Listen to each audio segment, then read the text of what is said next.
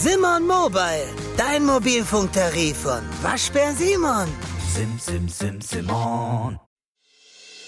Und jetzt bittet die Kriminalpolizei wieder um deine Mithilfe. Licht ins Dunkel, Cold Cases und ungeklärte Vermisstenfälle. Ein Podcast der Podcastfabrik und Mike Mattis. Licht ins Dunkel. Cold Cases und ungeklärte Vermisstenfälle von hier. Einen wunderschönen guten Tag zusammen. Ganz, ganz herzlich willkommen zu Licht ins Dunkel. Bei uns geht's um Cold Cases und um ungeklärte Vermisstenfälle. Ich bin Mike Mattis, Radioredakteur und Nachrichtensprecher und ich freue mich sehr, dass ihr euren Weg heute hierher gefunden habt. Herzlich willkommen, schön, dass ihr mit dabei seid. Heute sprechen wir wieder über die BKA-Kampagne Identify Me. Damit ist das Bundeskriminalamt 2023 in die Öffentlichkeit gegangen. Es geht dabei um ungeklärte Morde an Frauen, bei denen bis heute eben nicht klar ist, wer diese Toten überhaupt sind. Das BKA zieht diese Kampagne nicht alleine durch, sondern gemeinsam mit der Polizei in Belgien und in den Niederlanden. Und weil es eben eine internationale Kampagne ist, ist auch Interpol mit dabei. Insgesamt sind es 22 Fälle, die da im Fokus stehen. Um die sechs deutschen Fälle kümmern wir uns hier in den nächsten Wochen. Heute geht's nach Köln.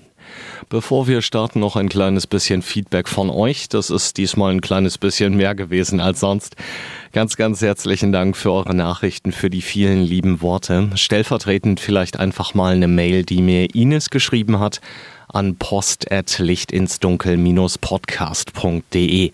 Sie schreibt und ich zitiere, Hi Mike, eine Freundin hat mich gestern auf deinen Podcast aufmerksam gemacht. Ich habe da auch gleich mal reingehört.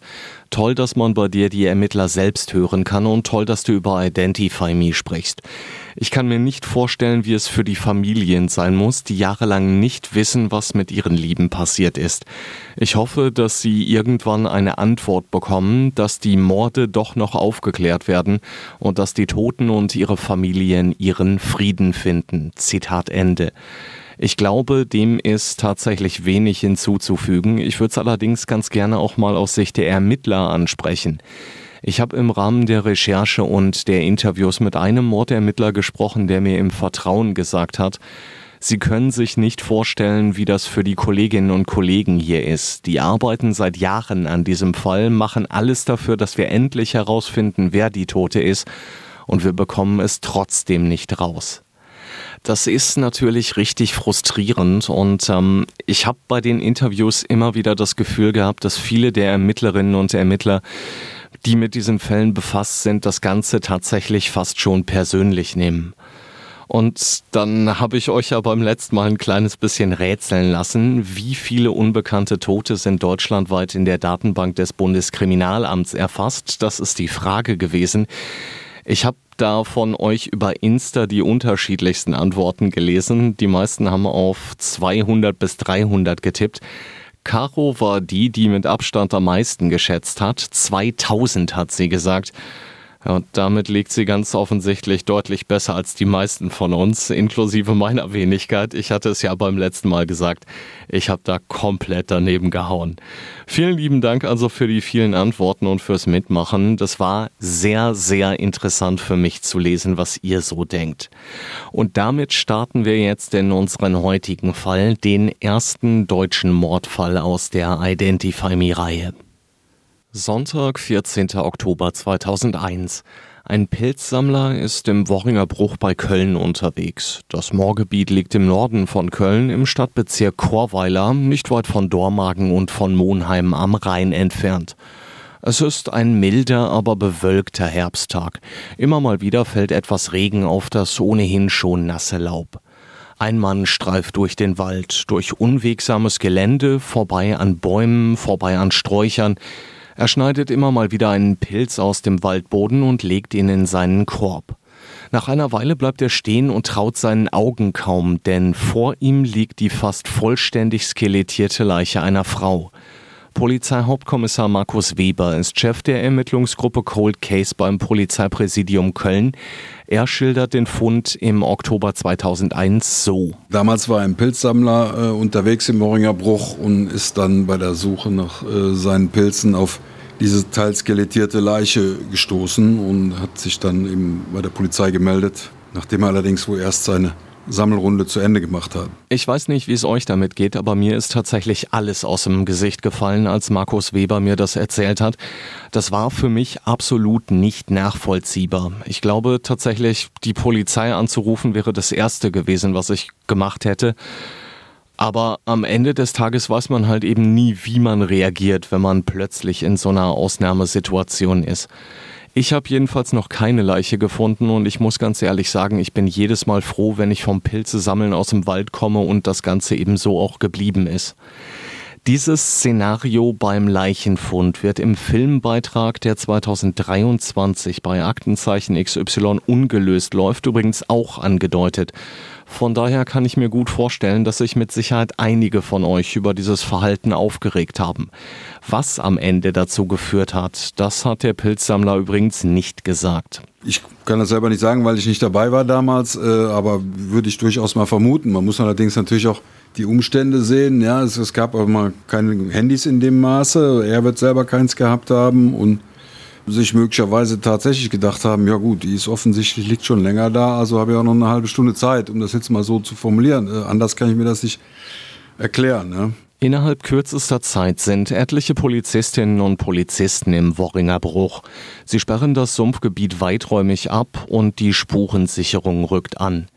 Die Tote ist 1,60 Meter bis 1,70 groß. Sie hat kurze schwarze Haare, die stark gekräuselt sind. Darin ist ein Haarteil eingearbeitet. Das besteht aus schwarzem Echthaar, das nach Angaben der Ermittler bis zu 10 Zentimeter lang ist.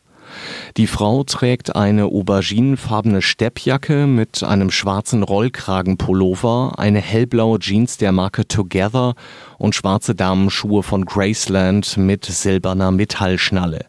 Als Schuhgröße geben die Ermittler 38 an. Außerdem hat die Tote auffallend gute Zähne.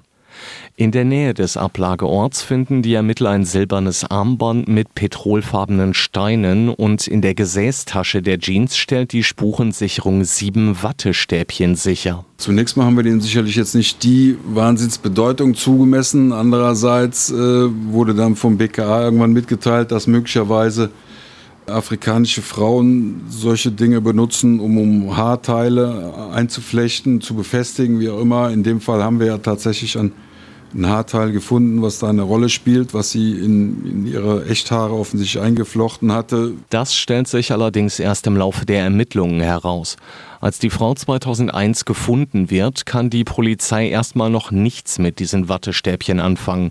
Das liegt ganz einfach daran, dass zu diesem Zeitpunkt noch vollkommen unklar ist, dass die Tote vermutlich afroasiatischer Abstammung ist und auch die Todesursache ist unmittelbar nach dem Leichenfund immer noch unklar. Sie kann allerdings auch bei der Obduktion nicht eindeutig festgestellt werden. Was das genau heißt, kann ich euch tatsächlich nicht sagen. Dabei handelt es sich höchstwahrscheinlich um Täterwissen. Ein Verbrechen kann nicht ausgeschlossen werden, heißt es auf der Fahndungsseite des Bundeskriminalamts dazu. Und dass der Reißverschluss der Frau geöffnet war, bedeutet für Markus Weber nicht zwangsläufig, dass es sich hier auch um ein Sexualdelikt handeln muss. Es kann natürlich auch wieder alles und nichts bedeuten. Die Frage ist, warum ist der geöffnet? Ja, sie kann zum einen das selber gemacht haben. Wir könnten jetzt ein Sexualdelikt annehmen wollen, dass da irgendwas passiert ist und deswegen die Hose auf war. Der kann aber auch später, auch wiederum von einem Tier möglicherweise, wenn sich ein Tier zu schaffen macht, an der Leiche geöffnet worden. Es ist schwierig, das äh, dann zu sagen, warum oder bestimmte Schlüsse daraus zu ziehen, wäre ich vorsichtig. Sie kann ja auch einfach da äh, im Gebüsch gewesen sein, aus bestimmten Gründen und äh, das nichts mit dem Sexualdelikt zu tun haben. Also da müssten schon noch andere Dinge hinzukommen, die man natürlich bei einer teilskelettierten Leiche schwer feststellen kann. Nach der Obduktion steht kurz darauf fest, dass die Frau zum Zeitpunkt ihres Todes zwischen 20 und 30 Jahre alt war. Bei der Obduktion fällt außerdem auf, dass die Leiche der Frau nicht vollständig gefunden worden ist. Ich kann im Moment jetzt nicht genau sagen, welche Knochen in Teilen fehlten, aber ist natürlich bedingt, wenn man eine teilskelettierte Leiche irgendwo hat, dann kommen irgendwann, je, lang, je länger die da liegt, auch Tiere und dann werden Teile wegtransportiert. Möglicherweise auch, wenn da eine Zeit lang etwas höheres Wasser war, durchaus denkbar, dass auch kleinere Knochen dann mit dem Wasser irgendwo weiter weggeschwemmt worden sind und letztlich auch dann nicht mehr gefunden wurden. Das ist natürlich wahnsinnig tragisch, keine Frage, aber es macht die Identifizierung nicht schwerer als ohnehin schon, sagt Weber. Ich glaube nicht, dass es jetzt wesentliche Teile sind, zumal man damals ja insbesondere auch den Schädel und auch noch einiges oder eigentlich die Kleidung rekonstruieren konnte. Die Dinge waren alle da. Im Laufe der Zeit sind die Ermittler außerdem in der Lage, den Todeszeitpunkt in etwa zu bestimmen. Eine ganz genaue Aussage ist zwar nicht möglich, sagt Weber, aber man kann zumindest ein konkretes Zeitfenster festlegen, in dem die Frau gestorben sein muss. Juli 2001 wäre jetzt nicht ganz richtig. Ich meine, wir würden immer Oktober 2001 als Endpunkt annehmen. Natürlich ist aufgrund des Zustands der Leiche anzunehmen, dass es wesentlich vorher äh, die Tat passiert ist. Allerdings ist es immer schwer, anhand äh, Zustand der Leiche einen genauen Todeszeitpunkt zu bestimmen, insbesondere wenn die Leiche schon länger liegt. Den Anfangszeitpunkt äh, konnten wir festmachen anhand eines Kleidungsstücks, das zu dem Zeitpunkt damals dann erst im Juni 2000 äh, vertrieben worden ist. Von daher äh, können wir sagen, okay, sie hat diesen Slip getragen und der ist halt nicht vor Juni 2000 äh, vertrieben worden. Von daher lässt sich der Anfangszeitpunkt so festsuchen. Und die anderen Dinge äh, sind schwierig zu beurteilen, weil das auch immer davon abhängt, wie viel Wasser war da, wie waren die Temperaturen und und und.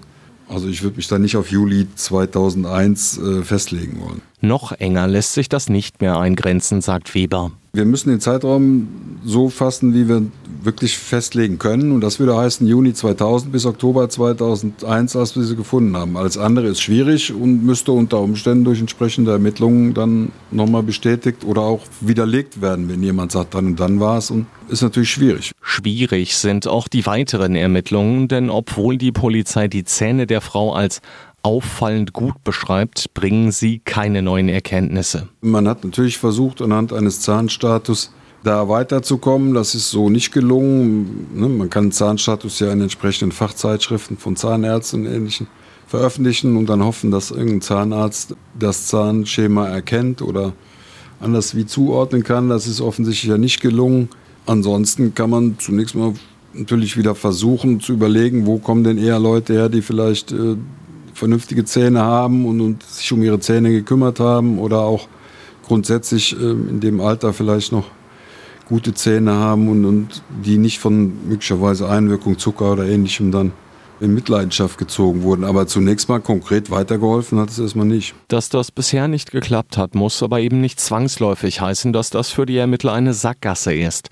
Die Möglichkeit, die Frau über die Zähne zu identifizieren, besteht nach wie vor. Also Zahnstatus, solange der erfasst ist beim Zahnarzt, konnte man natürlich immer noch den Zustand von damals mit einem Zahnstatus, der irgendwo bei einem Zahnarzt hinterlegt ist, aus damaliger Zeit, vorausgesetzt die Praxis gibt es noch und und und, wäre das durchaus denkbar, klar. Da ist natürlich die Frage, ob diese Datensätze beim entsprechenden Zahnarzt überhaupt noch gespeichert sind. Ich meine, hier geht es um eine Person, die mindestens seit 2001 eben nicht mehr beim Zahnarzt war. Ich habe dafür mal meinen Zahnarzt gefragt, vor dem ich übrigens keine Angst habe, weil es ein verdammt feiner Kerl ist. Und der sagt, die Aufbewahrungspflicht bei Röntgenbildern und bei Befunden liegt in Deutschland bei zehn Jahren. Bei Minderjährigen geht das ab dem 18. Lebensjahr los. Das heißt also mindestens bis sie 28 sind ist natürlich dann jetzt die Frage, ob die Frau mit den afroasiatischen Wurzeln einen Zahnarzt hier in Deutschland gehabt hat. Mein Zahnarzt sagt allerdings auch, wenn die entsprechende Praxis 2001 schon digital unterwegs war, dann ist die Akte ganz sicher noch da. Sowas löscht man eigentlich nicht, um Platz zu schaffen. Zitat Ende. Er hat beispielsweise eben auch noch die alten Karteikarten seines Vorgängers aus den 90er Jahren im Archiv, sagt er. Und das könnte dann eben bedeuten, dass die Chance besteht, einen Treffer über den Zahnstatus zu bekommen. Vorausgesetzt natürlich, dass die Frau hier in Deutschland bei einem Zahnarzt gewesen ist. Weil die Tote aus dem Wochinger Bruch auch nach drei Jahren immer noch nicht identifiziert ist, geben die Ermittler 2003 eine Gesichtsweichteilrekonstruktion in Auftrag. Was das genau ist, das hört ihr in Episode 39. Wenn ihr die also noch nicht gehört habt, dann empfehle ich euch die sehr. Da erklärt Anja Allendorf von der Vermisstenstelle des Bundeskriminalamts verdammt ausführlich, was zum Beispiel eben diese Gesichtsweichteilrekonstruktion oder eine Isotopenanalyse ist, wie das Ganze genau abläuft und in welchen Fällen diese Methode zum Einsatz kommt.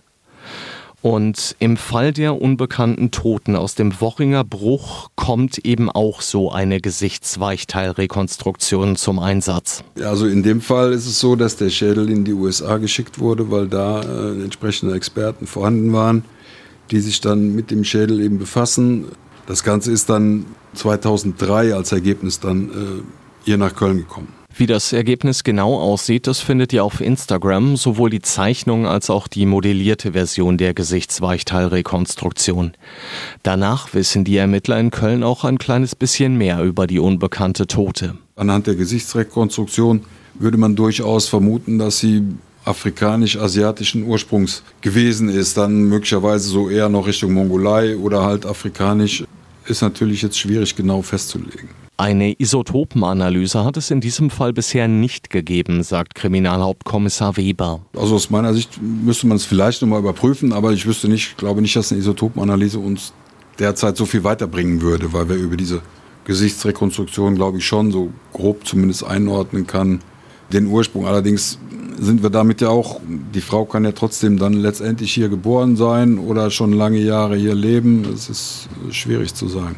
Mehr als schwierig ist für die Ermittler, dass es bis heute keine Möglichkeit gegeben hat, DNA zu extrahieren. Man hat versucht, nur DNA festzustellen, was bislang gescheitert ist, äh, aus sicherlich wahrscheinlich unterschiedlichen Gründen. Das ist auf den ersten Blick natürlich für viele Leute immer die Meinung, ja, sie haben ja Knochen oder Zähne, also muss auch eine DNA da sein. Ist bislang nicht gelungen, da eine entsprechende DNA zu generieren. Äh, sicherlich sind die Untersuchungen noch nicht ganz am Ende, aber die Hoffnungen sind jetzt nicht so groß, dass wir da tatsächlich was finden würden. Wobei man natürlich auch nicht weiß, wie weit es dann doch plötzlich eine Methode gibt, mit der man vielleicht doch nochmal ein Ergebnis erzielt. Hier hoffen die Ermittler um Markus Weber also nach wie vor darauf, dass sich die Kriminaltechnik in den nächsten Jahren genauso schnell weiterentwickelt wie in den letzten Jahren.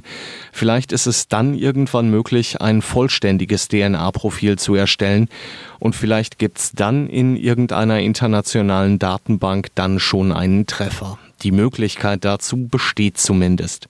Für die Klärung des Falls ist die Identifizierung der Frau jedenfalls entscheidend, sagt Weber. Also mit der Identifizierung der Frau dürfte alles stehen und fallen zunächst mal, weil über eine Identifizierung wir dann erstmal die Möglichkeit hätten, eben wieder neu anzusetzen, indem man halt dann das Umfeld möglicherweise in den Griff bekommt und da ansetzen kann, Leute befragen kann. Diese Möglichkeiten haben wir zurzeit nicht weil wir halt immer noch nicht wissen, wer sie war. War sie, hat sie in der Nähe gewohnt? War sie zufällig da? Kommt sie vielleicht aus den Niederlanden? Aus dem Grund sind wir ja auch dann in der niederländischen quasi XY-Sendung gewesen mit dem Fahndungsaufruf. Es ist schwer zu sagen. Ja, sie kann aus dem unmittelbaren Umfeld des Tatortes stammen, sie kann von weiter weg sein.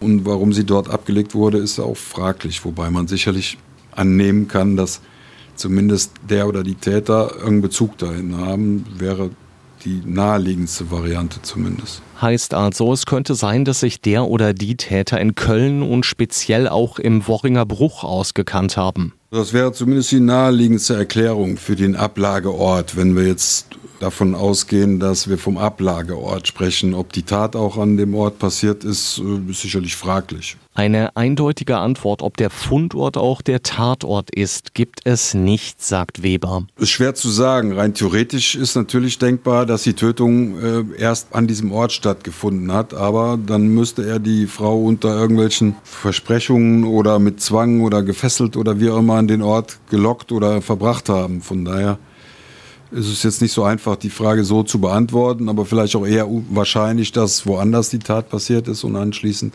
Zumindest nicht am, am, eigentlichen Ablageort. Vielleicht auch nur ein paar Meter weg auf dem Weg oder äh, an, an anderer Stelle. Die Möglichkeit wäre jedenfalls gegeben, zumal es eben nicht nur einen Weg zum Fundort der Leiche gibt. Also man hat grundsätzlich mal die Möglichkeit, über mehrere Wege sicherlich da in dem Bereich zu kommen. Und die eigentliche Fundstelle liegt auch an der Seite eines Weges quasi. Also wenn man müsste diesen Weg entlang gehen oder fahren, um dann zu der Stelle bekommen, die dann, je nachdem von wo man kommt, rechts oder links, ein paar Meter in, in das Dickicht rein liegt. Die genaue Fundstelle liegt am Senfweg in Köln. Das ist, wie gesagt, mitten im Worringer Bruch. Und damit sich jetzt alle, die eben nicht aus Köln kommen, in etwa vorstellen können, wie es da aussieht, beschreibt Kriminalhauptkommissar Markus Weber die Gegend rund um den Fundort für uns. Oben im, im Nordwesten Kölns, im Worringer Bruch, so ein, so ein Moorgebiet, sage ich mal, Sumpfgebiet.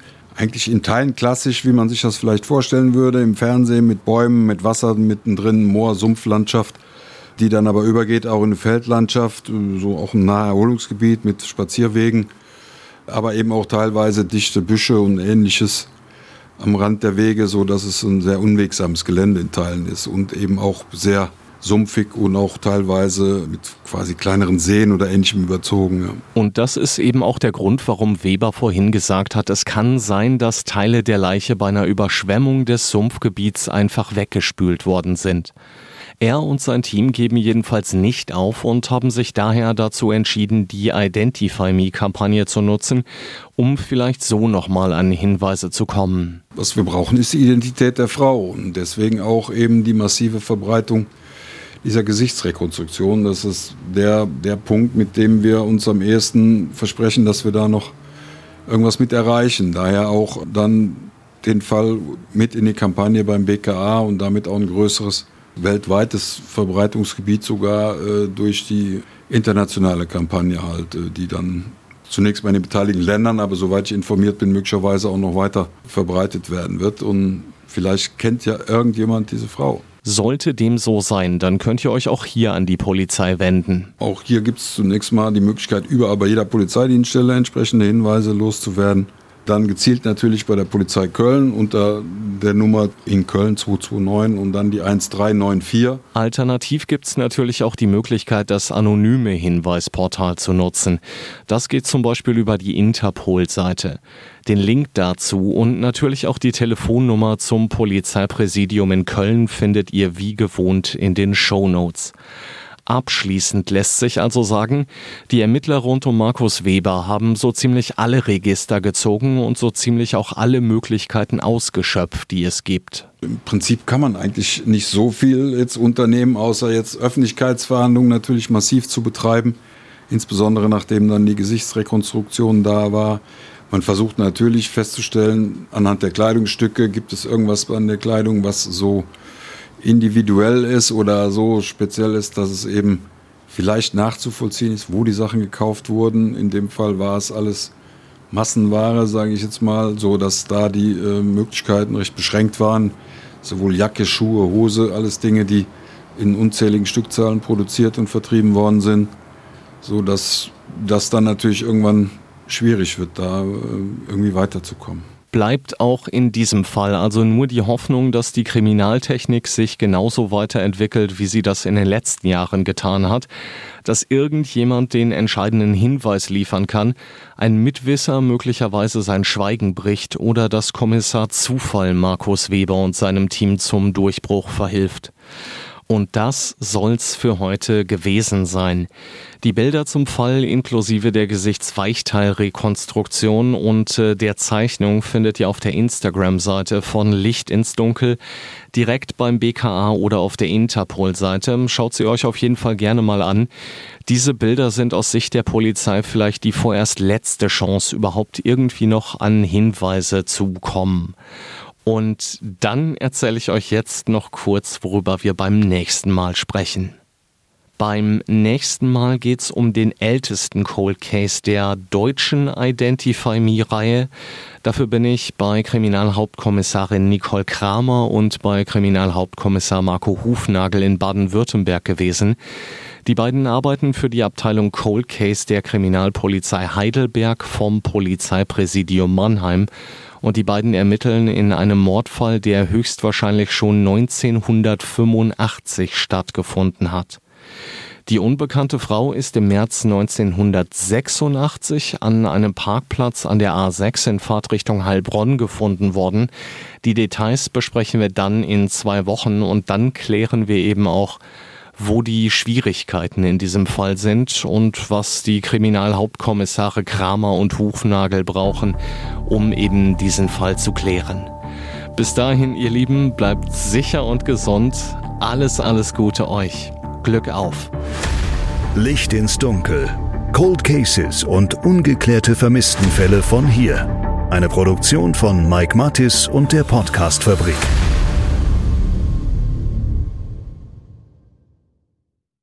Ein Blutbad an Heiligabend in Gütersloh, ein Giftmord in Bielefeld oder ein Femizid in Preußisch-Oldendorf. Die schlimmsten Verbrechen passieren unmittelbar vor unserer Haustür. Im Podcast Ostwestfälle gehen wir den Verbrechen auf die Spur.